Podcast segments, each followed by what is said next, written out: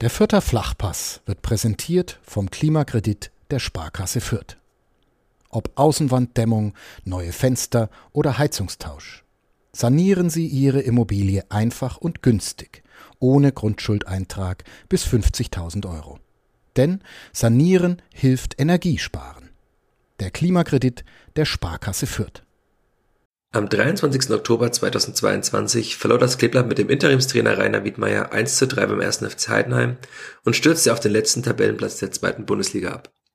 Der neue Trainer saß bei der Niederlage im Albstadion schon auf der Tribüne. Einen Tag später, am 24. Oktober, leitete Alexander Zorniger sein erstes Training. Am 28. Oktober stand er erstmals beim Heimspiel im Rundhof an der Seitenlinie. Das 1 zu 0 gegen Arminia Bielefeld war der perfekte Auftakt, dem bis zur Winterpause zwei weitere Siege und ein Unentschieden folgten. Seitdem ist ein Jahr vergangen. Ein Jahr, in dem viel passiert ist. In dem das Klippert unter anderem den Ligaverbleib geschafft hat. Wie denkt Alexander Zorniger über seine ersten zwölf Monate als Trainer der Spielvereinigung? Wie blickt er auf Vergangenheit, Gegenwart und Zukunft des Vereins? In der 152. Folge des Vierter Flachpass habe ich, Michael Fischer, am Tag vor dem Heimspiel gegen den VfL Osnabrück mit Alexander Zorniger gesprochen. Das ausführliche Interview mit dem Cheftrainer des Klipplatz hört ihr, wie ihr das gewohnt seid, nach dem Jingle und nach der Werbung. Der Fürther Flachpass wird präsentiert vom Klimakredit der Sparkasse Fürth. Ob Außenwanddämmung, neue Fenster oder Heizungstausch. Sanieren Sie Ihre Immobilie einfach und günstig, ohne Grundschuldeintrag bis 50.000 Euro. Denn Sanieren hilft Energiesparen. Der Klimakredit der Sparkasse Fürth.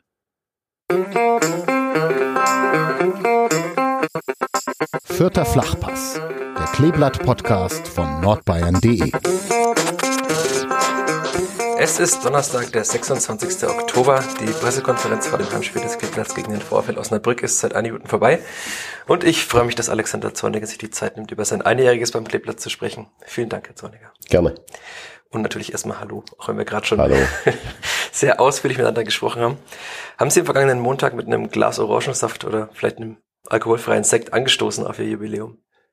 Wann war es? Letzten Montag, oder? Montag, ja, nach dem HSV-Spiel am Montag. Oh, nee, da habe ich nicht angestoßen. nee, ähm, ich habe tatsächlich heute, als ich dann von Leipzig zurück bin, mal gedacht, dass es doch jetzt ein Jahr ist, aber dann ist mir klar geworden, dass es schon ein bisschen drüber ist. Also war jetzt ähm, nichts Bewusstes. Welcher Tag ist denn Ihr Jubiläumstag? Der, dass Sie in Heidenheim auf der Tribüne saßen, das war der 23. Der, das erste Training, das erste Heimspiel. Ja, das erste Training, ja. Ja, das Ja. war dann der 24. Das war der Montag. ja damit nehme ich mich komplett aus dem Heideheim-Spiel raus. Keine schlechte Entscheidung wahrscheinlich. Ich habe in der Vorbereitung auf den Podcast nochmal so die Gespräche von unserem ersten Training, also nach dem ersten Training im Viertel Nieselregen angeschaut. Damals haben Sie gesagt, es hat sich sehr gut angefühlt für uns alle. Gilt das auch ein Jahr später noch? War das denn nach, nach dem Sieg oder wann? Nee, nach dem ersten Training war das. Also die Entscheidung pro Fürth hat sich für Sie alle, für Ihre Familie wahrscheinlich, Ach so, für Sie alle gut angefühlt. ja, tut's immer noch. Also es war, habe ich ja gesagt, auch ein Grund ist auch, dass wir einfach gucken wollen, wie, wie gut passt Deutschland noch zu uns. Das ist dann ein eigenes Thema. Ähm, wenn du sechs Jahre im Ausland warst, dann ähm, arbeiten wir da immer noch dran. Aber die Nähe zu den Familien, ähm, meine Frau ist auch im Social Media Bereich und, und ähm, auch als Buchautorin ja aktiv und hat jetzt ein neues Buch rausgebracht. Da hilft die Unterstützung der Familie dann, wenn man zwei kleine Kinder hat, schon auch. Und, und das ähm, hat's gut gemacht. Ganz abgesehen davon, dass ich mich hier einfach auch wohlfühle. Das heißt, es gefällt Ihnen und der Familie gut in Fürth. Oder noch besser, wenn Sie bei der Familie zu Hause sind. Noch besser, wenn wir noch erfolgreicher wären, aber insgesamt gefällt's uns gut. Wo verbringen Sie denn gern Zeit in Fürth, wenn Sie mal nicht am Trainingsgelände oder im Brunnhof sind? War in der, in der Innenstadt. Ähm, ich bin jetzt nicht der super Läufer. Ja, man könnte da sicherlich das eine oder andere noch mehr genießen. Ähm, eigentlich haben sich der, der Holger Schwiewagen, Geschäftsführer, und ich irgendwie letztes Jahr im, im Frühjahr mal versprochen, dass wir irgendwann mal mit dem Fahrrad ins Trainingsgelände fahren. Das haben wir auch nicht geschafft. Ähm, also es gibt schon noch ein paar offene Aufgaben hier. Der Weg ist doch eigentlich gar nicht so weit. Ja, definitiv. Vielleicht soll ich auch das ähm, elektrische Polizeimotorrad von meinem Sohnemann klauen mal. Aber da wäre er wahrscheinlich, wahrscheinlich dann stinkig. Nee, das ist ähm, körperliche Aktivität ist irgendwie nicht mehr so, so ganz so ganz vorne auf dem Plan. Was machen Sie sonst eigentlich, wenn Sie mal nicht Also haben Sie nur die Familie oder gehen Sie auch gerne mal dann trotzdem spazieren? Ähm, Job und, und Familie. Also das ist schon so das. Ähm, ich bin ja auch, äh, bevor ich dann Christina kennengelernt habe, äh, überzeugter Langzeit-Single gewesen. Und ähm, da war schon auch mh, mm, mit auf der Agenda, dass ich einfach Zeit für mich ver, äh, verbringe. Ich habe ähm, niemals Probleme gehabt, allein essen zu gehen, allein ins Kino ge äh, zu gehen, allein mal drei Tage irgendwo in ein Hotel zu gehen. Ich ähm, finde mich ganz gut, ich kann mit mir ganz gut allein zurechtkommen. sagen ja viele, so die Stadt Fürth ist eine Liebe auf den zweiten Blick. Was ist bei Ihnen auch erst? Hat es ein bisschen gedauert? Also die, die, ähm, die, schon allein die Tatsache, dass ich erst auf den zweiten Blick zugesagt habe oder auf die zweite Frage, äh, würde das eigentlich bestätigen, aber äh, auf jeden Fall tut's mir, hat's mir jetzt in einem, in einem Jahr einfach gut getan. Ja, ich, ich fühle mich weniger gestresst, wie ich schon in Deutschland gemacht habe. Natürlich auch mit den Erfahrungen im Ausland.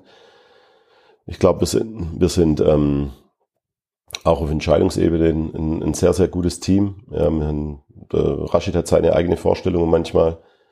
Ähm, ich habe sehr oft meine eigene Vorstellungen. Das passt. Im Holger Schwiewagner haben wir, haben wir auch noch jemand an, an unserer Seite, wo ich einfach das Gefühl habe, dass hier sehr viele Entscheider ähm, in die gleiche Richtung gehen und sehr viele ähm, Nicht-Entscheider hört sich dann negativ an, muss man, müsst ihr euch vielleicht ein anderes Wort dafür überlegen.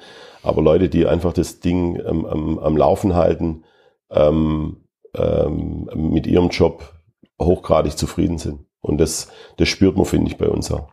Aber es klingt schon dann auch, als ob es ab und zu Reibung gibt hinter den Kulissen, die man vielleicht nicht sieht. Ja, klar. Ja, also wenn, wenn, vor allem wenn, wenn Erfolg dann ausbleibt, ja, dann analysiert man natürlich auch, an, an was liegt. Ähm, das ist jetzt nicht so, dass, dass, dass wir jeden Tag versuchen herauszufinden, wer jetzt mehr Ahnung von Fußball hat. Ähm, also ich spreche jetzt von Rashid über, überwiegend, der ja mein, der einfach mein sportlicher Sparringspartner da auch ist neben meinem, neben meinem Coaching-Team.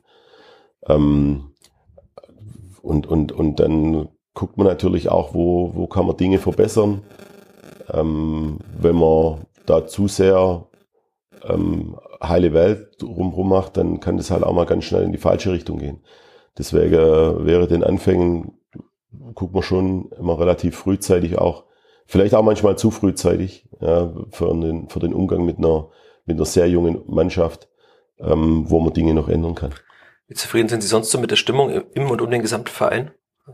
Gerade Stimmung, äh, wenn man das Wort Stimmung explizit nimmt, ist die Haupttribüne, aber so um den Gesamtverein spüre ich schon so eine gewisse positive Grundstimmung. Spüre ich auch, ja. spüre ich auch.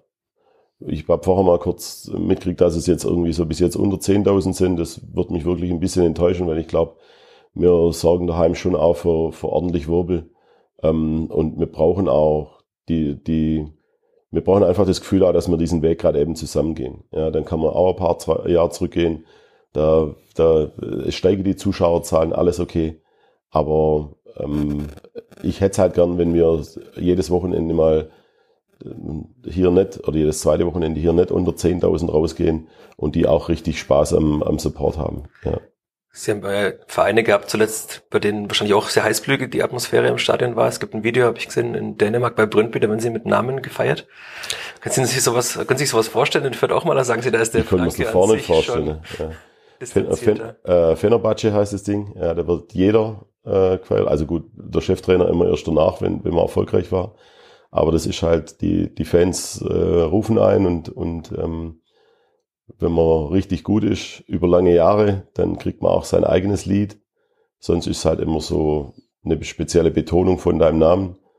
Ähm, zum eigenen Lied habe ich es nicht geschafft. Aber ich glaube trotzdem, dass ich einen, sehr, sehr guten Status in, ähm, in, äh, ähm, in Süßhütten habe, in, in Brøndby und auch in, in Limassol. Und in Fürth auch. Also sie waren zumindest ja bei den letzten Spielen auch sehr nah am Fanblock mit dran und so. Ja, ich habe gedauert, ja, oder? Ja, ich habe mich ja, betrachtet. ich habe mein mein Coaching-Team verdonnert und ähm, habe mich anbietet. Ja, habe gesagt, hier bin ich, feiert mich.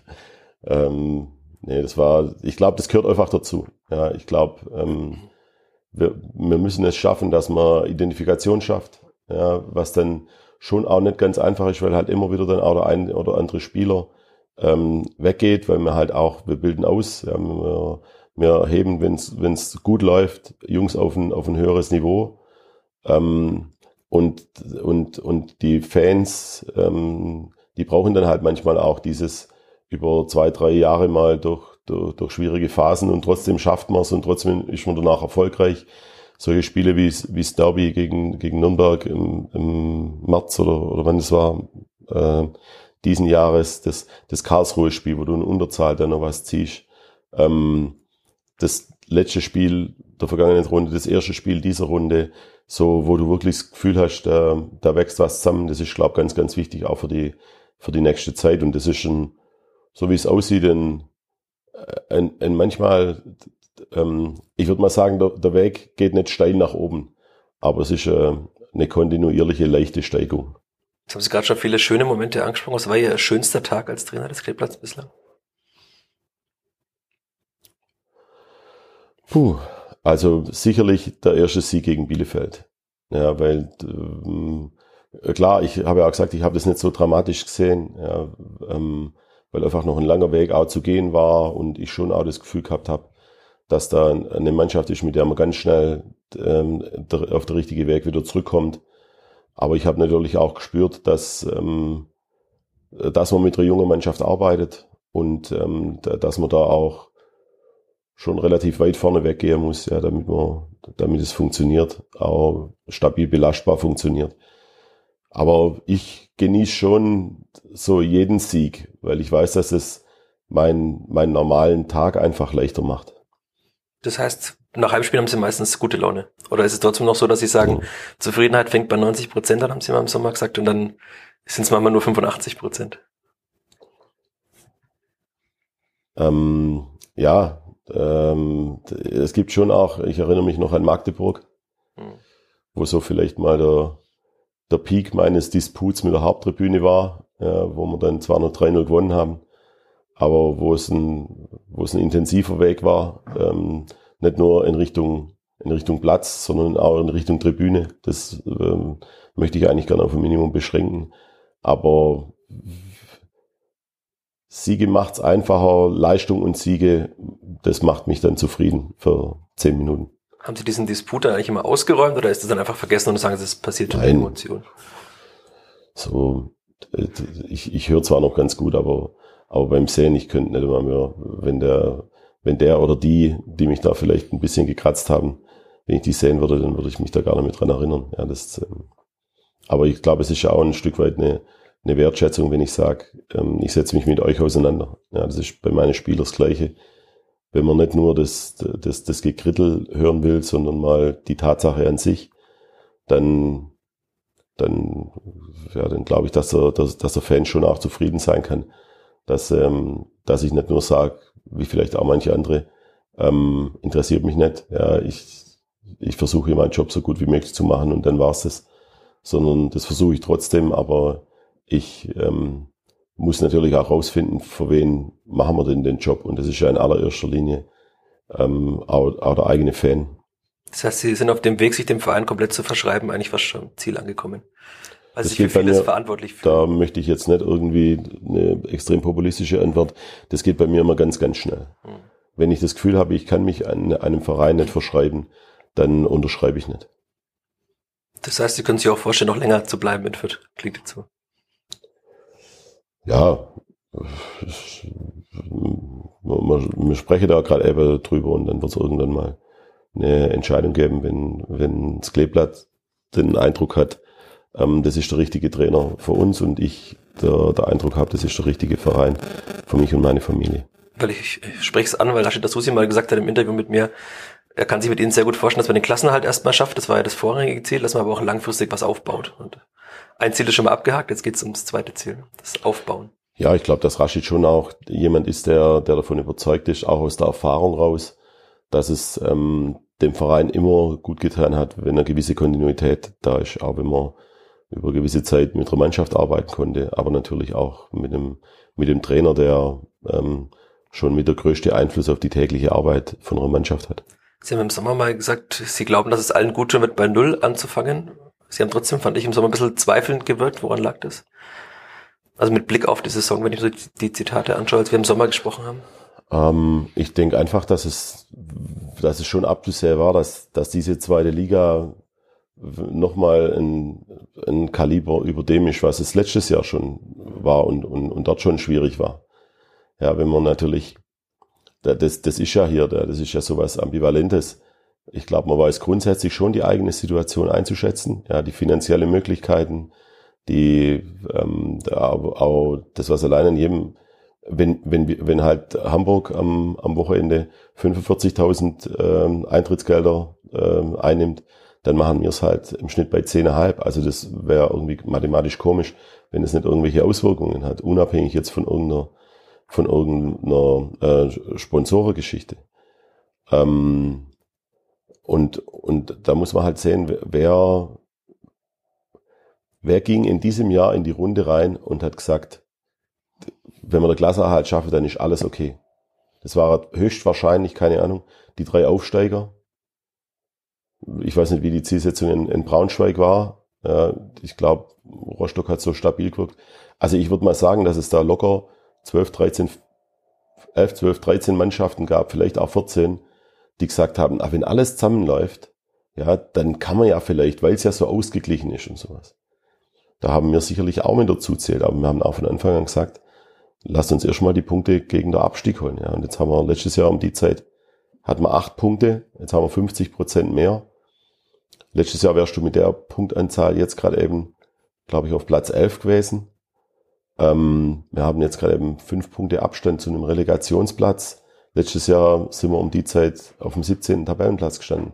Also es gibt schon eine ganze Menge Dinge, die, die Platz für, für positiven Optimismus auch mitgeben, aber wahrscheinlich auch nicht in der in der, in der fränkischen Geschwindigkeit. Ja, da hat man natürlich auch noch am ersten Spieltag, ja, das konnte jeder irgendwie so ein bisschen einschätzen, aber, aber man darf doch trotzdem auch ein bisschen hoffen, dass es vielleicht in eine andere Richtung geht. Und jetzt sind wir immer noch in einer Phase, wie so oft, wie auch letztes Jahr, wo man halt dann die nächsten Steps machen muss, damit man dann mal belastbar, kontinuierlich dann auch in andere Tabellenregionen ist.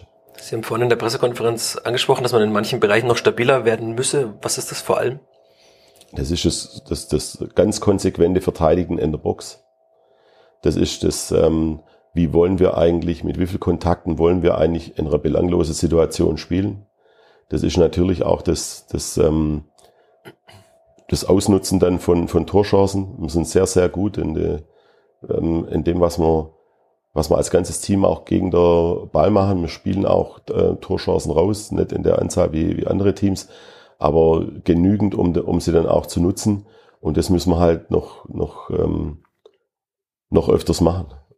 Es ist dann tatsächlich nur die Erfahrung, die dann kommt mit der Zeit bei diesen jungen Spielern. Ja, ich glaube auch das, das Zusammenspiel, ähm, ähm, dann immer auch in Nuancen, ich habe es ja gesagt, ja, wir sind, wir sind jetzt im Laufe der Saison dann irgendwann mal auch äh, so ein bisschen umgeswitcht und haben gesagt, wir brauchen jetzt einfach diese physische Präsenz gegen den Ball. Das hilft uns dann wieder für unser Spiel mit dem Ball.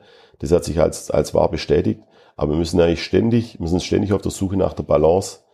Ähm, was müssen wir jetzt wieder, wann müssen wir in, in, in Dennis Urbeni dann, dann wieder aufs Feld bringen, damit er uns halt ähm, ein bisschen mehr Stabilität mit dem, mit dem Ball auch gibt, auch in vorderster Reihe, dass wir dort der Ball nicht so oft verlieren. Wann müssen wir, wann ist vielleicht ein Marco Meyerhöfer mit seiner, mit seiner, mit seinem strategischen Dinge, mit seine, mit seinen technischen Fähigkeiten besser wie ein, wie ein Simon Asta mit seinen physischen Fähigkeiten. Ja, Simon ist halt wieder unter den Top 5 Läufer in der Liga und unter den Top 7 Sprinter. Ja, und wenn man, wenn, wenn man es auch sieht, egal welches Team, HSV jetzt auch, Düsseldorf, ähm, Kaiserslautern Teams, gegen die man demnächst spielt, mit Conte jetzt hat Osnabrück einen von den schnellsten Spielern in, in der Liga. Wir brauchen physische Qualität, physische Wucht auch, um, um unser Spiel dann auch fußballerisch auf den Platz zu bringen. Als Sie gerade die Zahlen angesprochen haben, ich hab, war verwundert, weil Sie sind ja Sie fordern immer sehr viele Sprints ein. Es geht bei das Liga weit auf Platz 13 nur bei den Sprints. Liegt es das daran, dass sie einfach mehr den Ball auch haben, als sie vielleicht haben wollen, weil die Gegner sagen, mach doch mal? In der Zwischenzeit schon ein bisschen. Ja, man muss dann auch immer gucken. Was für mich wichtig sind, sind halt die Sprints gegen den Ball.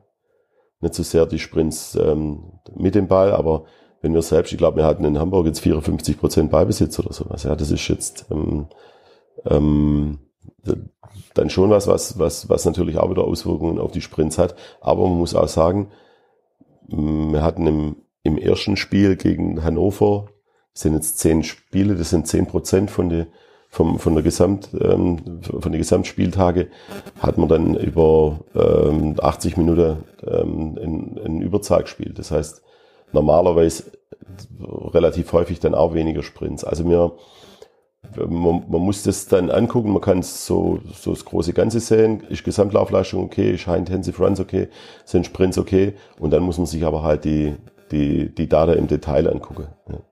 Das geht dann immer nicht so einfach, da haben Sie wahrscheinlich mehr Einblicke in Zahlen. Ja, also wenn, wenn es dann halt auch um, um Accelerations, Decelerations geht, um, um, um das Auslöser vom Pressing und das Durchführen vom Pressing, das sind ja dann auch nicht, nicht so oft ähm, Sprints, sondern das sind halt Beschleunigungen überwiegend.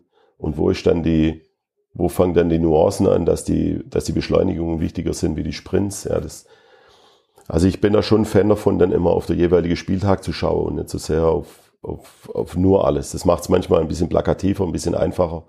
Aber um im Detail dann mit den Spielern auch zu arbeiten, gucken wir halt äh, sehr oft auf, auf die Details.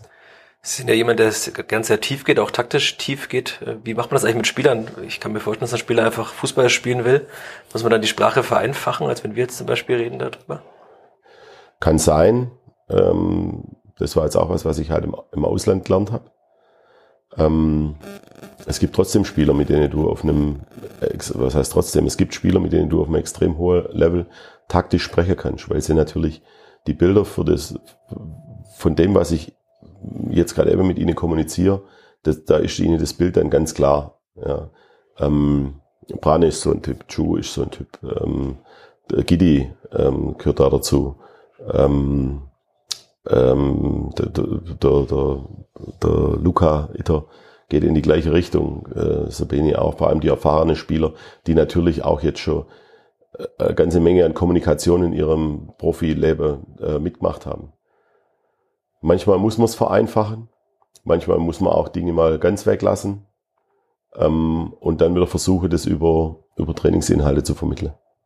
Ich kann mir vorstellen, dass jeder Spieler auch anders ist, oder? Also es ist dann schwierig, als Trainer einen Mittelweg zu finden in der Vermittlung von den Informationen, die man erreichen will. Deswegen versuchen wir ja auch unterschiedliche, auf unterschiedliche Ebene die Spieler anzusprechen. Ja, sowohl ähm, verbal als auch ähm, ähm, taktil, als auch visuell, ähm, versuche verschiedene Personen damit zu beauftragen auch, dass vielleicht auch die Wortwahl manchmal so ist, dass es der Spieler versteht, was er vielleicht bei mir, bei mir nicht versteht, weil er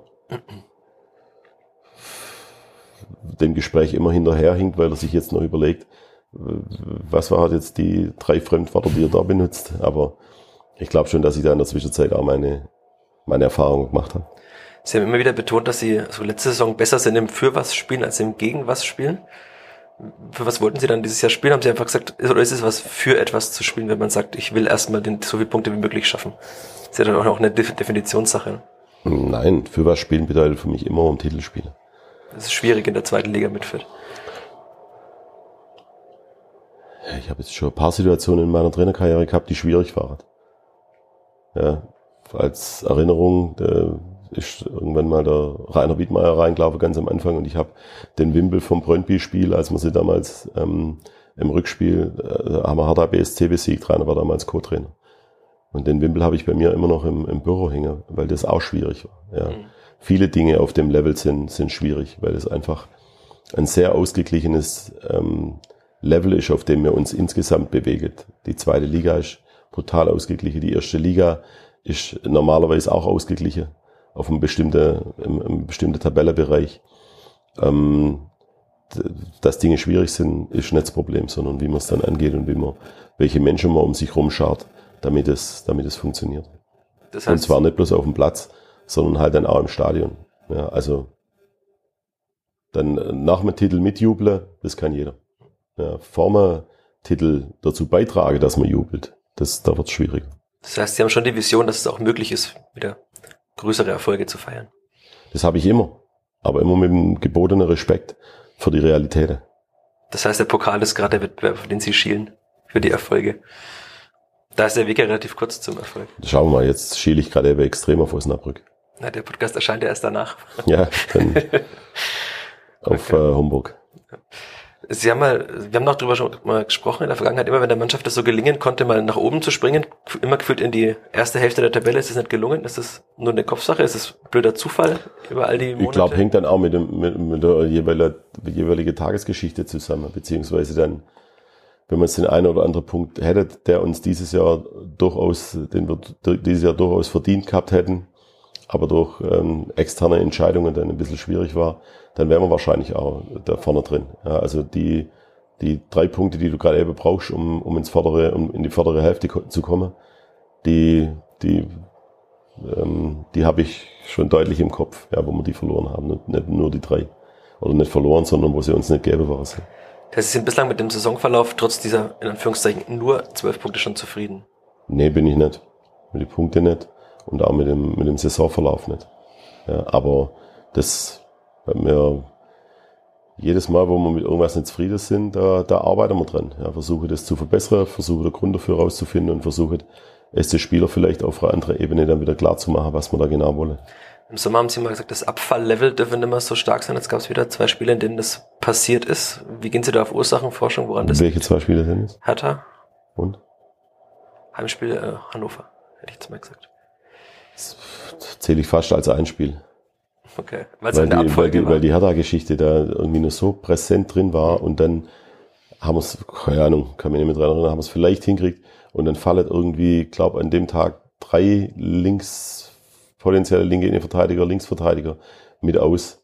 Ähm, ähm, das war, das war dann zu viel für, für die, für die Frustrationstoleranz, die wir an dem Tag gehabt haben.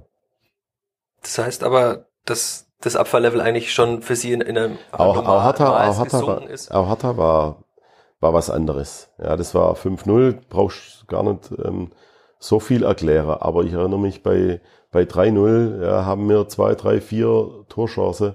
Ich glaube, die, die Expected Goals waren nachher gar nicht so weit auseinander. Und du läufst raus mit einem 5-0 und brauchst damit auch gar nicht so viel erklären. Aber auch dort wieder müssen wir halt ins, ins Detail reinschauen. Ja, uns hat gegen den Ball jegliches Maß an Aggressivität in entscheidende Situationen gefällt und ähm, ähm, mit dem Ball dann auch die Sorgsamkeit, die, die, den Fehlerraum dort aufzubauen, wo er dir nicht wehtut. Ähm, ich denke da ans, ans 0-1. Ähm, aber das ist alles was, wo, wo uns, glaube wirklich auf Dauer dann auch hilft, bei so vielen jungen Spielern, dass es dir ganz klar vor Augen geführt wird. Irgendwie doof wär's, wenn du in, in Berlin, so komisch es sich anhört, alles nur verlierst. Du machst aber, du machst lauter so 80% Fehler, wo du nachher, wo der Spieler nachher sagen kann, oh, ja, das war doch eigentlich gar nicht so falsch. Ja, wenn ich mit den Spielern manchmal danach spreche, sag, was für ein Gefühl hast du? Ja, so schlecht war es gar nicht. Ja, also gut, guck dir dein Spiel an, am nächsten Tag sagt er, okay, da waren jetzt schon ein paar Fehler drin, die ich so nicht mehr im Kopf gehabt habe. Das heißt, Sie sehen aber da schon die Entwicklung, weil von außen vielleicht man versucht es zu sagen, okay, jetzt sind Sie wieder 14. Da gibt es gar keine Entwicklung. Gibt es ja auch Stimmen, die das sagen.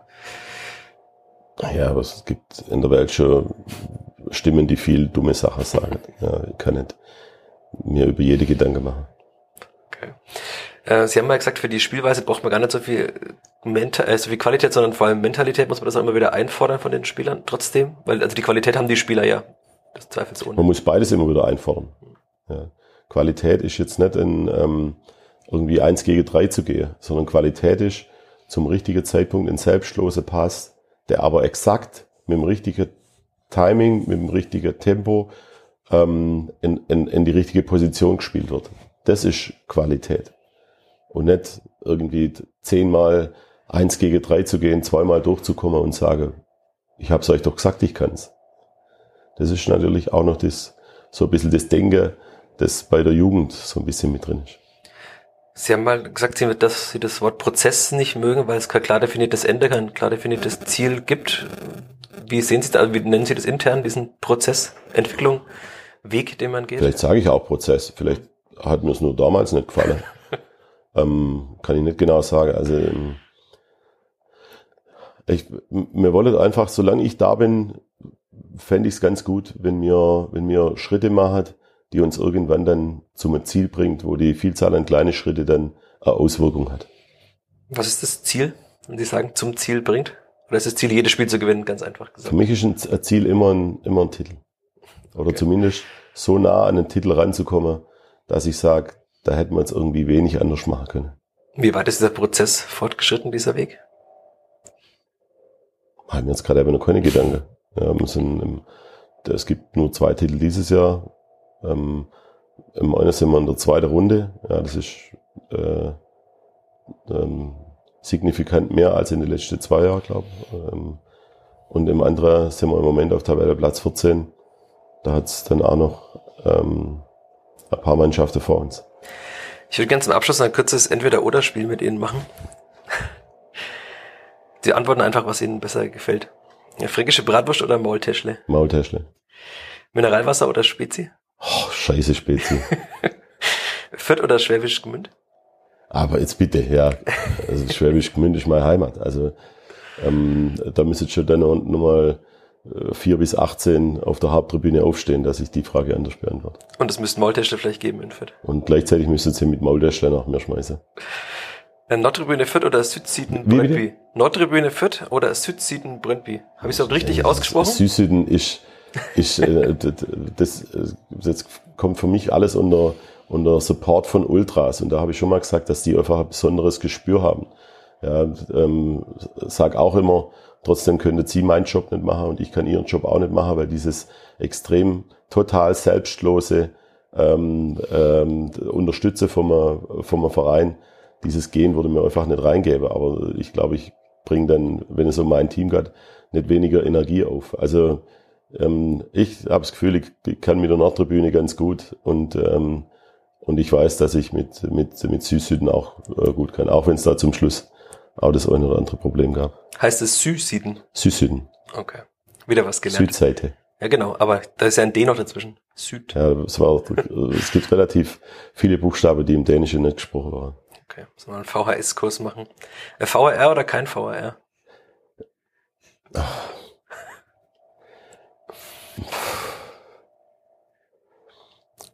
VAR bei, bei Abseits von mir aus. Ja. VAR bei, bei Schiedsrichterentscheidungen. Entweder sie schmeißen ihn in, in, in äh, Pegnitz oder Regnitz oder sie wäre besser. Rock oder Hip-Hop? Oder? Ähm, Whitney Houston ist mein absoluter Favorit. Und was läuft die? Pop. Pop, Pop. Soul vielleicht? Was nicht? Pop. Auto oder Fahrrad? Können wir den Kreis schließen? Ähm, ein schönes Auto. Da, da bin ich, da bin ich ähm, Schwabe und ähm, äh, aus dem Land vom, vom, von Autobauern. Ähm, da bin, tendiere ich schon eher zum Auto. Dabei fahren Sie gar kein schwäbisches Auto. Wird es auch verziehen in der Heimat? Ja, ich hatte ja schon das eine oder andere schwäbische Auto.